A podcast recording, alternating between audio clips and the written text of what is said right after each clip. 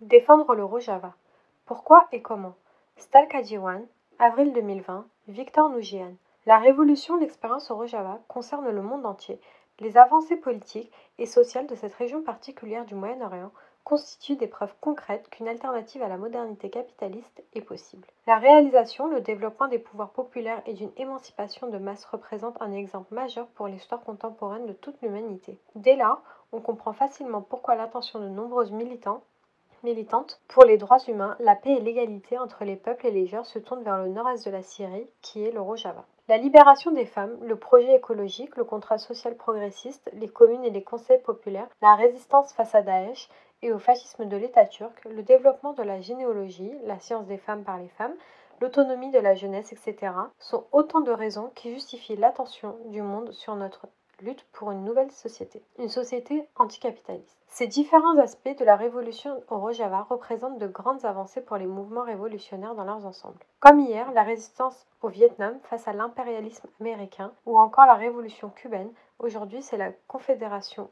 démocratique du nord-est de la Syrie qui fait figure d'espoir, de lumière dans les ténèbres, d'un monde soumis aux intérêts économiques des États capitalistes des quatre coins du globe. L'intérêt du monde entier ainsi que la participation de nombreux internationalistes aux différents secteurs de la révolution sociale démontrent clairement qu'il ne s'agit pas d'une lutte qui concerne uniquement les Kurdes, bien qu'ils soient les premiers touchés parce que ce sont leurs terres ancestrales qui subissent la guerre et la répression, les différents peuples non kurdes de la région aussi rejoignent le mouvement révolutionnaire de démocratisation. De ce fait, se sont créées de nombreuses communes représentant les différentes cultures en présence, souvent impulsées par leur jeunesse où les femmes, classe sociale de fait plus enthousiastes à l'idée d'un renversement social et à une émancipation des classes opprimées, comme toute expérience libératrice, la simple existence d'une confédération des peuples démocratiques dans le nord-est de la Syrie représente une menace pour tous les dictateurs de la région et à travers le monde entier. Se sentant menacés dans leur légitimité à gouverner leur réponse, leur tentative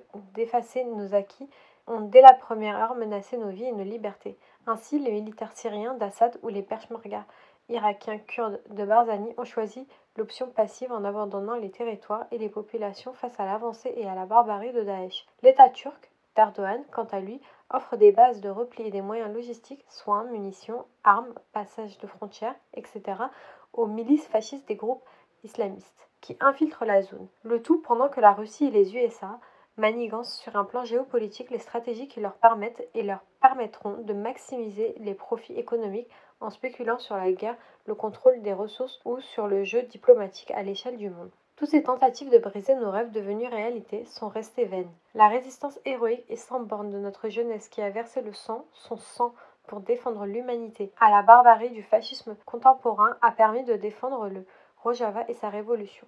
Cependant, la défaite de Daesh n'a pas mis fin à la guerre et les États autoritaires impliqués dans le conflit de la région. Turquie, Syrie, USA, Russie, Irak continuent de menacer les populations du pays. Récemment, l'invasion par la Turquie du territoire du nord de la Syrie et l'occupation des villes kurdes est une nouvelle menace qui pèse sur les espoirs de paix, prolongeant de fait la tâche génocidaire l'État islamique. La re-émigration forcée des réfugiés syriens provenant d'autres régions de la Syrie et une énième tentative de coloniser, d'éradiquer la culture kurde, c'est une attaque frontale à la dignité humaine. Le déplacement forcé des populations a déjà été à plusieurs reprises dans l'histoire et les conséquences ont toujours été catastrophiques. Face à cette situation de grande injustice, la solidarité internationale a un rôle important à jouer. S'organiser en Europe, s'inspirer de la révolution au Rojava pour structurer les luttes Démontrer notre solidarité par des actions, par du lobbyisme, par du soutien logistique, c'est tenir la politique d'annihilation des pouvoirs impérialistes en échec. Rejoindre le mouvement, suivre le chemin des montagnes, faire de sa vie entière une arme contre le système